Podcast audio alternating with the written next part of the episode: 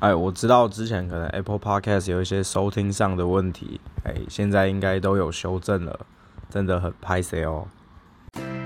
大家好，这里是来点笑话吧，我是一号。小明和老婆去申请离婚，公证人员说：“呃，你们为什么要离婚啊？”小明说：“昨晚我出差回家，说了个笑话给我老婆听，老婆没有笑。”公证人员说：“这算哪门子理由啊？”小明说：“老婆没有笑，但是床底下的小王忍不住笑了。”麻烦 Apple Podcast 五颗星跟评论，谢谢。